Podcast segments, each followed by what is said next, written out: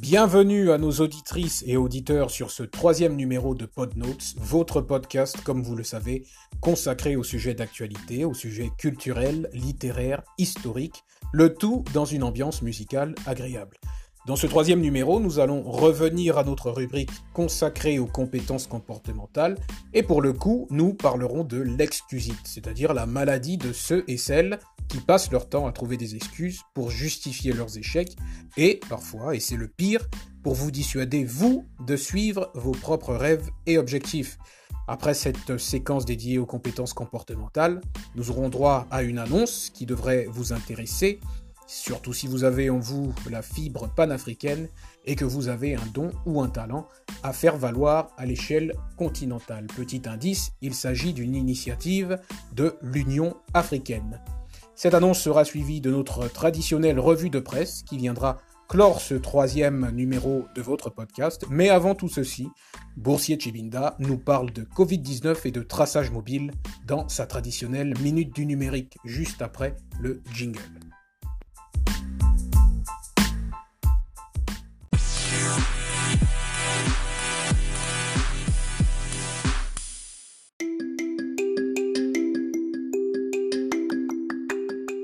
Des publications circulent sur la toile depuis une récente mise à jour des iPhones et des smartphones sous Android. Google et Apple auraient installé à notre insu un moyen de surveillance mondiale des déplacements pour lutter contre l'épidémie de coronavirus. Effectivement, il y a désormais dans notre smartphone un petit réglage dénommé notification Covid-19 qui est apparu un peu partout. Il s'agit de Théo, en effet, le logiciel de traçage Covid-19 afin de renforcer la lutte contre la propagation du virus. Qu'est-ce qu'il faut savoir de cette notification? Le but, c'est le traçage. Pas des gens, comme certains aiment le penser et le partager, mais de la maladie. Ultra connecté, carte SIM, puce GPS, technologie Bluetooth, le smartphone est l'outil idéal à utiliser pour savoir qui a été en contact avec une personne atteinte du coronavirus dans le but final d'en freiner la propagation. D'ailleurs, Google rapporte sur son site que pour savoir si vous avez été exposé à une personne qui a signalé avoir contracté le Covid-19, vous pouvez activer les notifications d'exposition. Si vous changez d'avis, vous pouvez les désactiver. Alors Théo, comment ça fonctionne?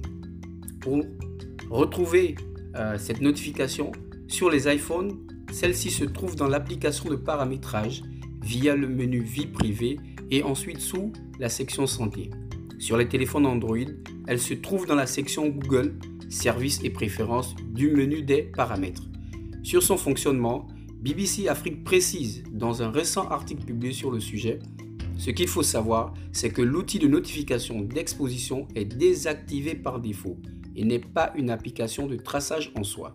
Il permet à une application de fonctionner en arrière-plan tout en utilisant le Bluetooth. L'application peut ainsi mesurer la distance entre deux combinés et alerter le propriétaire du téléphone si un de ses proches est testé positif au Covid-19. Finalement, Théo, faut-il s'inquiéter?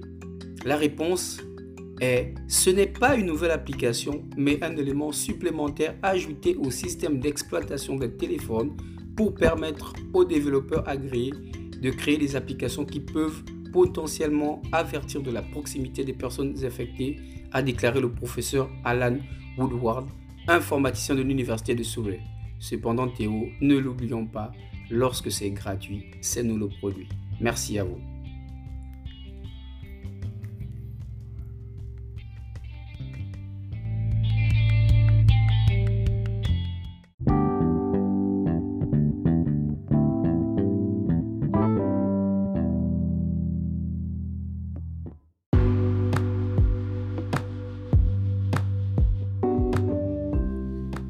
Aujourd'hui, dans votre rubrique consacrée aux soft skills, c'est-à-dire aux compétences comportementales, nous allons parler de ce que David J. Schwartz, qui est un auteur que l'on mentionnait déjà dans le premier numéro de PodNote, si vous vous en souvenez, donc de ce qu'il appelle l'excusite. Et vous l'aurez deviné, c'est la maladie dont souffrent ceux et celles qui passent leur temps eh bien, à trouver des excuses pour justifier leurs échecs, leurs abstentions, leurs hésitations, leurs retards, bref, tout ce qui les empêche de vivre une vie épanouie et d'atteindre leurs objectifs de vie. Et donc je vais essayer d'être le plus synthétique possible en allant à l'essentiel. Allons donc droit au but pour dire que selon David J. Schwartz, l'excusite est une maladie fatale pour l'esprit et que tout échec est un état avancé de cette maladie en fait, dont souffrirait euh, la majorité des gens moyens. L'excusite explique la différence entre celui qui va de place en place et celui qui a du mal à occuper et à trouver sa place dans la société, par exemple entre celui qui semble accomplir des choses brillantes sans effort apparent et celui qui a de brillantes idées mais n'arrive pas à les matérialiser. Ils sont très nombreux dans ce cas-là. Entre celui ou celle qui dégage des ondes positives et celui ou celle qui a toujours une mauvaise nouvelle à partager et qui est très friand, très, très empressé de, la partager et qui a tendance à sans cesse parler de ses problèmes comme si les autres n'en avaient pas eux aussi. Donc Monsieur Schwartz nous dit aussi que, comme toute maladie, l'excusite empire avec le temps si on ne la traite pas. Nous tâchons à présent de voir quelles sont les différentes formes que peut prendre cette maladie de l'esprit, la manière dont ces formes se traduisent et ce que nous pouvons et devons faire pour mieux y résister et la dépasser. Il existe, euh, selon notre auteur, quatre principales formes d'excusite que nous allons euh, passer en revue l'une après l'autre. Il y a l'excusite de la santé, l'excusite de l'intelligence, l'excusite de l'âge et enfin l'excusite de la malchance. Commençons par l'excusite de la santé et disons tout de suite qu'elle part d'une affirmation chronique et générale qui consiste à dire je ne vais pas bien à une affirmation plus précise qui consiste à dire j'ai ceci ou cela qui ne va pas, même si dans euh, bien des cas ce n'est pas tout à fait euh, vrai. Donc la mauvaise santé est une formidable excuse pour expliquer et justifier pourquoi nous ne faisons pas ce que nous voulons et devrions faire.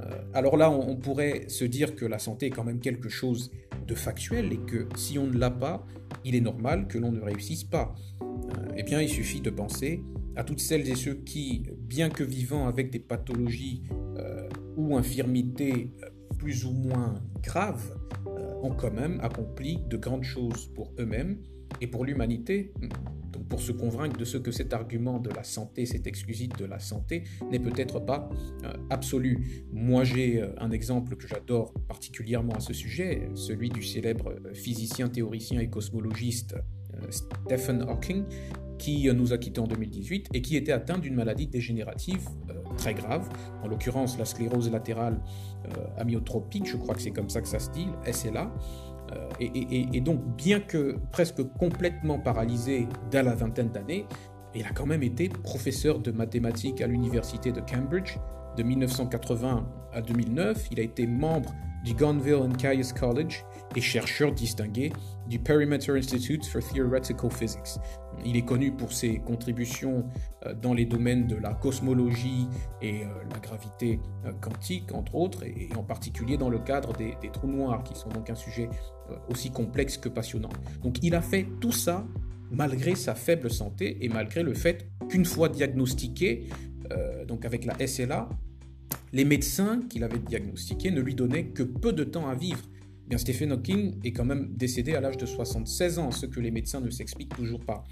Mais, mais, ce dernier fait est particulièrement intéressant, surtout si on a lu le livre du docteur euh, John Schindler.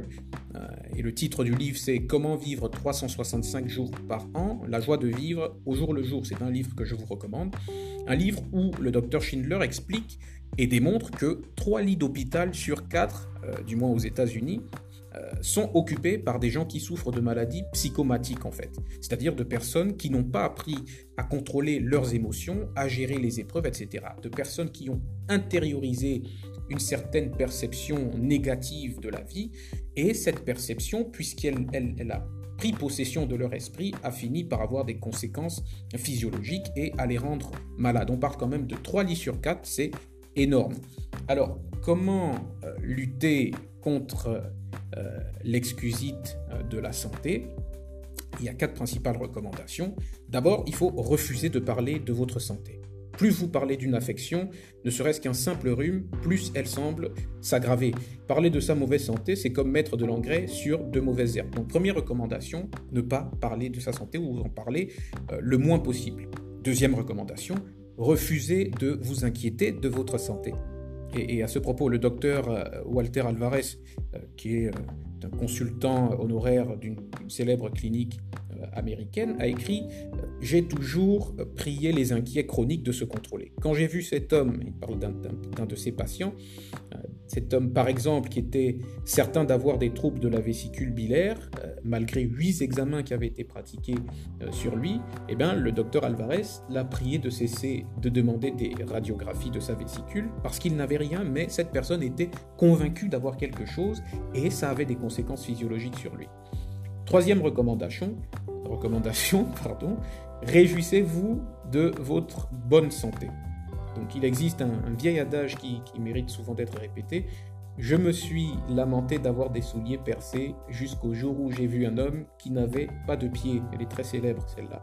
Donc au lieu de vous plaindre de ne pas vous sentir bien, il vaut bien euh, mieux vous réjouir d'avoir une santé comme la vôtre, quelle qu'elle soit. Le simple fait de vous en réjouir, c'est en réalité un puissant vaccin que vous vous inoculez à vous-même contre les douleurs euh, et la maladie. Et enfin, quatrième recommandation, il faut souvent se dire, il vaut mieux s'user que de rouiller. Dans la vie, de manière générale, il vaut mieux se dire qu'il vaut mieux s'user que de rouiller, que de rester statique, que de ne rien faire et de développer euh, de l'aigreur. Donc la vie est là pour que vous en profitiez et il ne faut pas la gaspiller, il ne faut pas passer à côté de la vie en laissant vos pensées vous mettre dans un lit d'hôpital. Donc voilà donc pour l'excusite euh, de euh, la santé.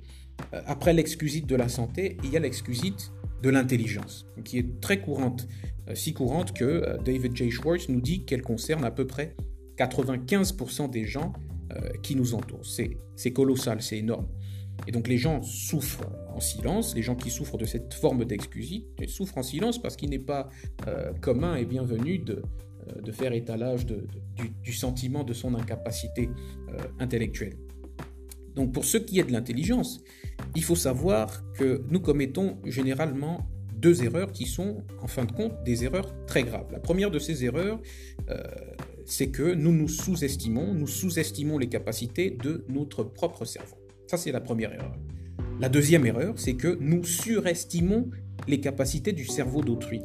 Et donc ces deux erreurs nous empêchent de voir euh, que ce n'est pas le degré d'intelligence qui compte, et d'ailleurs difficilement mesurable, le degré d'intelligence, d'autant, euh, plus que euh, en réalité, la plupart du temps, nous avons tendance à assimiler l'intelligence à la mémoire, et et des gens comme euh, Charles Gave, brillant économiste français, euh, dit à ce propos que si vous avez fait un doctorat, tant, mieux pour vous, euh, mais il ne faut pas que on considère les personnes qui font des doctorats, qui font de brillantes études comme les plus intelligentes et elles-mêmes ne devraient pas se considérer comme les plus intelligentes parce que si vous avez fait un bac plus 7, ça prouve en l'occurrence une seule chose, que vous avez une bonne mémoire, mais ça ne prouve pas que vous êtes plus intelligent que les autres ou que vous avez plus de personnalité que les autres parce que si vous en aviez plus, avant d'avoir atteint votre septième année, vous auriez fondé une entreprise ou créé une invention qui, qui aurait permis à l'humanité d'avancer un peu plus vite vers le progrès. Donc le diplôme, les années d'études ne sont pas euh, une garantie d'intelligence supérieure. Ce, n'est pas une caution d'intelligence supérieure. Il faut arrêter de, de penser cela. Donc ce qui est important, c'est l'usage que vous faites de ce que vous avez, des capacités dont vous avez conscience tout temps, restant dans une dynamique où vous cherchez ce qui en vous peut être original et peut vous permettre de réussir votre vie. Euh, quelqu'un qui a un quotient intellectuel de 100, mais qui est enthousiaste et positif, réussira toujours mieux que quelqu'un qui a un QI de 120, mais qui passe son temps à se plaindre et à diffuser de mauvaises ondes. Monsieur Schwartz nous dit qu'on euh, recueille bien plus de profits pardon, à appliquer son intelligence à un travail qu'à exercer son intelligence à vide dans les grandes théories, euh, même si on est génial. Donc l'application représente 95% d'un talent.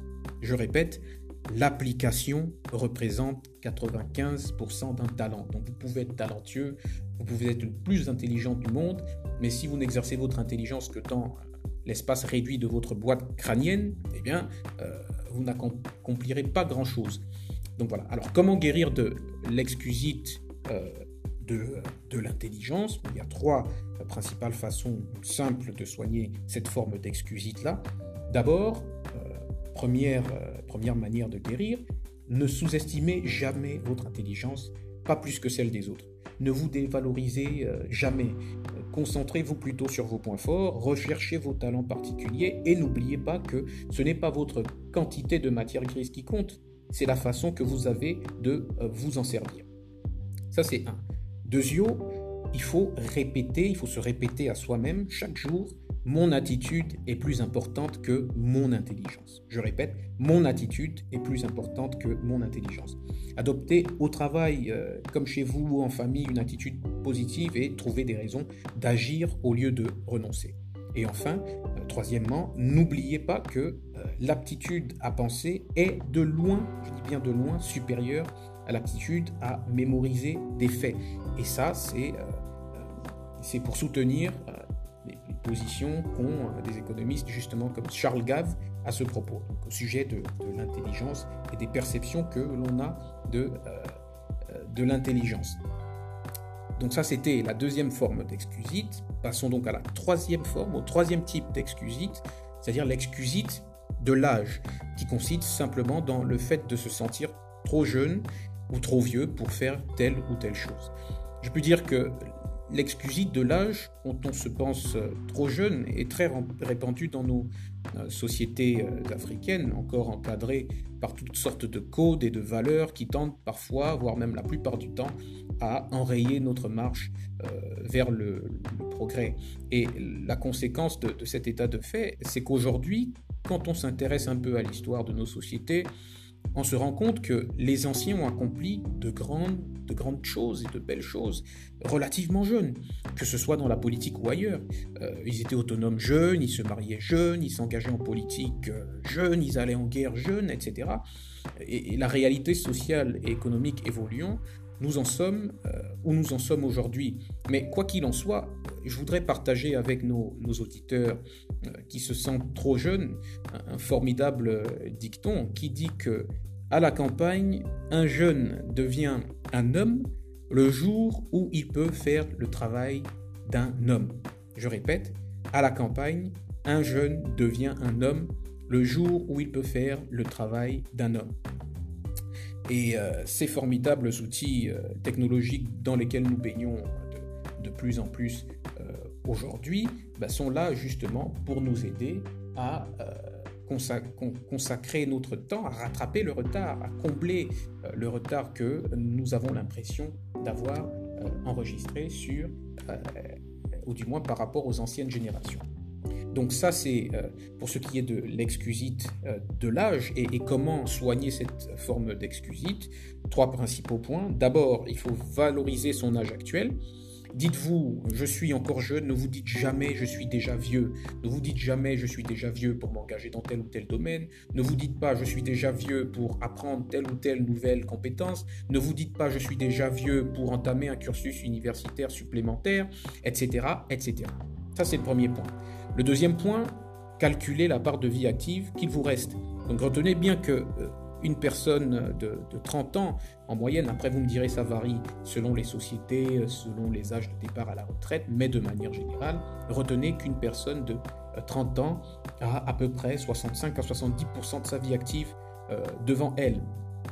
Euh, malgré le fait qu'en 2015, par exemple, euh, à partir de 2015, on a commencé à pousser de plus en plus de gens à la retraite à l'âge de 60 ans. Donc une personne âgée donc de, 50 ans euh, a à peu près 40 voire 35% de, ses chances d'avenir en réserve. Donc la meilleure part de sa vie en fait. Donc la vie est plus longue que euh, ne le croient la plupart d'entre nous et ça il faut que nous en prenions bonne note. Et enfin, troisième point, pour guérir de cette excusite de l'âge, il faut appliquer votre avenir à accomplir ce que vous désirez vraiment accomplir et ça à partir de maintenant. Il n'est pas trop tard euh, pour cela, euh, il, ne devient trop tard que si notre esprit en fait tourne au négatif et euh, intègre à des degrés considérables, voire même irréversibles, parce que ça peut arriver, une certaine perception de l'âge comme étant un frein à notre épanouissement naturel. Donc ça c'est pour l'excusite de l'âge. Nous sommes arrivés à la dernière forme d'excusite, du moins la quatrième forme d'excusite, qui est l'excusite de la malchance et qui consiste le plus souvent à s'abandonner à une certaine conception euh, du destin qui situe les causes de nos échecs en dehors de nous-mêmes. Personnellement, je ne sais pas si le destin existe, mais ce que je dirais, c'est que le simple fait d'y croire quand on est porté à la négativité ne fera que réunir les conditions de notre échec, justement parce que la loi de cause à effet existe, c'est même quelque chose de euh, scientifique. Et puis de toutes les façons, euh, quand bien même cette conception fataliste du destin existerait, nous savons tous, euh, en fin de compte, hein, que la vie est une partie dont nous sortirons tous les pieds devant, comme on dit. devant cette évidence, nous avons dès lors deux choix.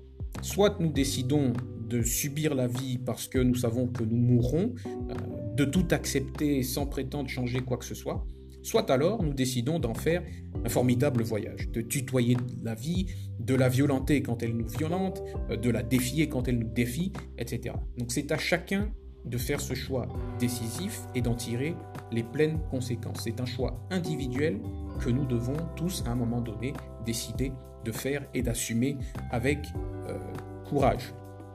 Il existe sans doute plusieurs façons de guérir de l'excusite de, la malchance, mais en ce qui me concerne et pour ce qui est de ce troisième numéro de, de Notes, euh, je vais m'apesantir sur deux façons de guérir de cette excusite de la malchance. D'abord, accepter la loi de cause à effet.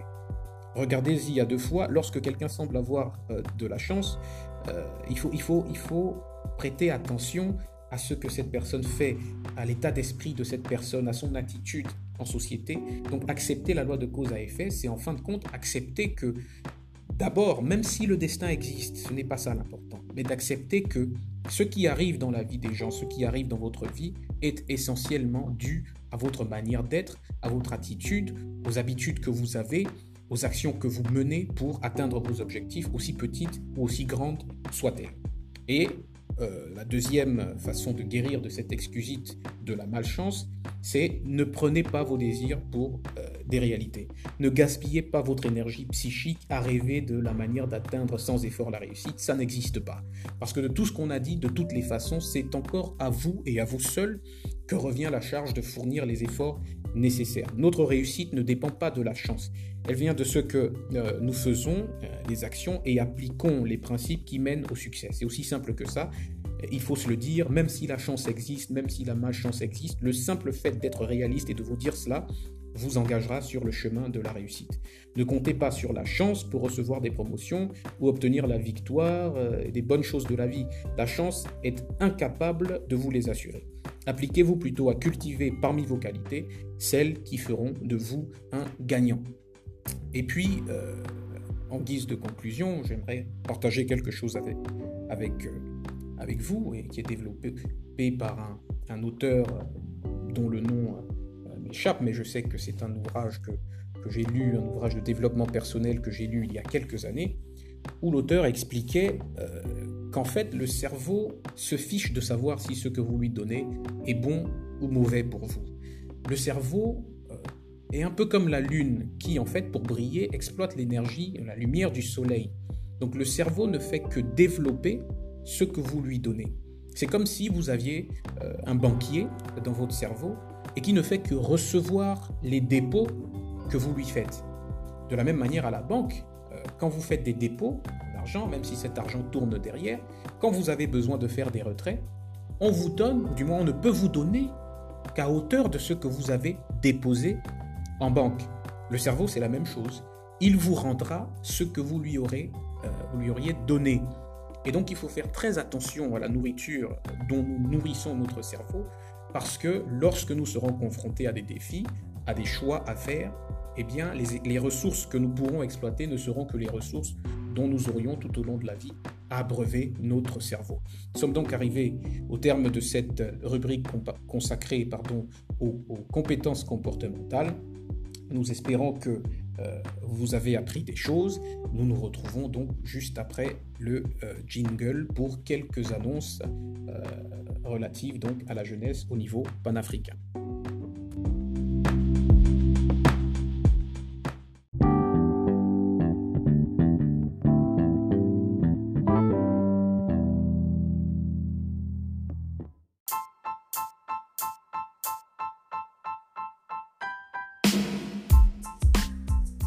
Dans ce PodNotes numéro 3, nous inaugurons une nouvelle rubrique, une rubrique annonce dédiée donc à la diffusion d'informations que nous jugeons utiles et pertinentes pour nos auditeurs et nos auditrices. Et justement, l'annonce du jour est relative à la commémoration de la première édition de la journée de l'intégration africaine. Commençons d'ailleurs par situer le contexte en disant que le 7 juillet 2019, lors d'une session instructive de l'Assemblée de l'Union africaine, les chefs d'État et de gouvernement du continent ont décidé que le 7 juillet de chaque année serait donc célébré comme la journée de l'intégration africaine.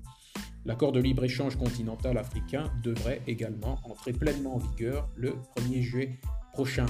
Entre ces deux dates charnières, l'Union africaine a décidé d'étaler les activités commémoratives annonçant le nouvel ordre d'objectifs communs en Afrique et en partenariat avec les Afro Champions représentant le secteur privé africain.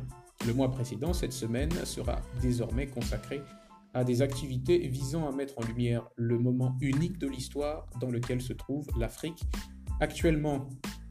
Ces activités seront donc mises en œuvre dans le cadre d'un festival, un festival dénommé Boma of Africa, qui rassemble une série d'événements visant à mobiliser les parties prenantes grâce à un engagement stratégique de haut niveau entre les institutions de gouvernance continentale représentées par la Commission de l'UA et le secteur privé africain représenté par son partenaire stratégique, les Afro Champions. parmi les activités figure une série de manifestations qui se dérouleront donc bien entendu jusqu'au 7 juillet, on a un défi des arts créatifs, des scénarios pour l'avenir euh, du continent africain. On a aussi des grands débats hein, avec des personnalités, des participants comme le professeur, ou plutôt le docteur P.L.O. Lumumba, ou encore l'ancien chef d'État nigérian, M. Olusegun Obasanjo. Des débats qui seront donc segmentés en trois catégories, à savoir une catégorie inclusion, une catégorie innovation et une catégorie intégration. Focus particulier dans ce notes numéro 3 sur le défi des arts euh, créatifs qui, je pense, intéressera davantage nos auditeurs. Ce défi euh, concerne et invite les artistes, les animateurs, les poètes, les artistes culinaires, les dessinateurs de bandes dessinées et les orateurs à soumettre leurs travaux artistiques quotidiennement. Les inscriptions au concours des arts créatifs euh, se feront donc sous quatre thèmes. Le premier thème, c'est l'unité africaine, c'est la différence. Deuxième thème, la science africaine est une science universelle. Troisième thème, l'avenir de l'Afrique est dans le passé. Et quatrième thème, la mondialisation est l'ami de l'Afrique. Quel est le format de ce défi? C'est simple, la soumission quotidienne se fera sur le site web d'Africa Boma le site web, c'est donc Africa Boma, tout collé, donc Boma, B-O-M-A, africaboma.com slash creative challenge, hein, donc créatif au féminin, creative challenge. Les soumissions seront réparties dans plusieurs catégories, notamment, mais pas exclusivement, les nouvelles, les courtes vidéos, les poèmes, les recettes ou les courts guides vidéo, les dessins animés, les arts visuels, la mode et l'artisanat, tout cela sera euh, pris en compte. Pour ce qui est euh, des prix très intéressants. On note que le grand prix de ce défi euh, a quand même une valeur de 50 000 dollars. 50 000 dollars pour le grand prix. Pour le prix justice sociale, 15 000 dollars. Le prix renaissance africaine, 10 000 dollars. Et le prix excellence littéraire, 5 000 dollars. Voilà donc pour l'annonce de ce PodNotes numéro 3. Euh, a tout de suite pour le bref décryptage de l'information du continent dans notre rubrique revue de presse après le jingle.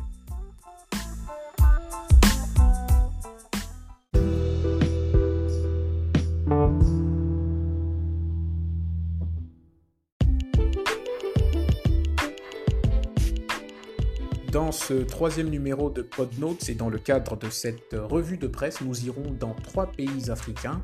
Tout d'abord la Côte d'Ivoire, où l'ancien président ivoirien Henri Conan Bédier se voit à nouveau sur le fauteuil présidentiel, plus de 20 ans après l'avoir quitté. Pour Africa News, c'est la fin d'un faux suspense en Côte d'Ivoire. L'ex-président Henri Conan Bédier, 85 ans, a annoncé samedi qu'il serait candidat à l'investiture de son parti, en l'occurrence le PDCI, principale formation de l'opposition pour l'élection présidentielle du 31 octobre prochain. Après la Côte d'Ivoire, la RDC, des réactions mitigées à Kinshasa, la capitale de la République démocratique du Congo, suite à la condamnation de Vital Kamere, l'ancien chef de cabinet du président de la République, Félix Tshisekedi Chilombo. L'ancien président de l'Assemblée nationale a, comme on le sait, été condamné à 20 ans de prison et de travaux forcés pour corruption. Mike Mukebai de la majorité présidentielle déclare à ce propos qu'il n'est pas évident que cela servira de leçon, mais au moins chacun de nous a maintenant un peu peur dans le ventre, se disant si je touche les fonds publics, il n'est pas certain que je m'en tirerai avec. Nous allons ensuite et enfin au Sénégal, où le maire de Dakar Plateau, la commune abritant le centre-ville de Dakar, annonce qu'il va engager des réflexions sur le changement des rues, qui portent pour la plupart des noms de colons et de figures historiques françaises. Cette annonce survient à un moment où, à travers le monde, plusieurs statues de personnages historiques accusés de racisme sont déboulonnés ou vandalisés. Notons que ces actes font suite aux manifestations provoquées par la mort de George Floyd, un Américain de 46 ans tué par un policier blanc au Minnesota. C'en est tout pour ce troisième numéro de Podnotes.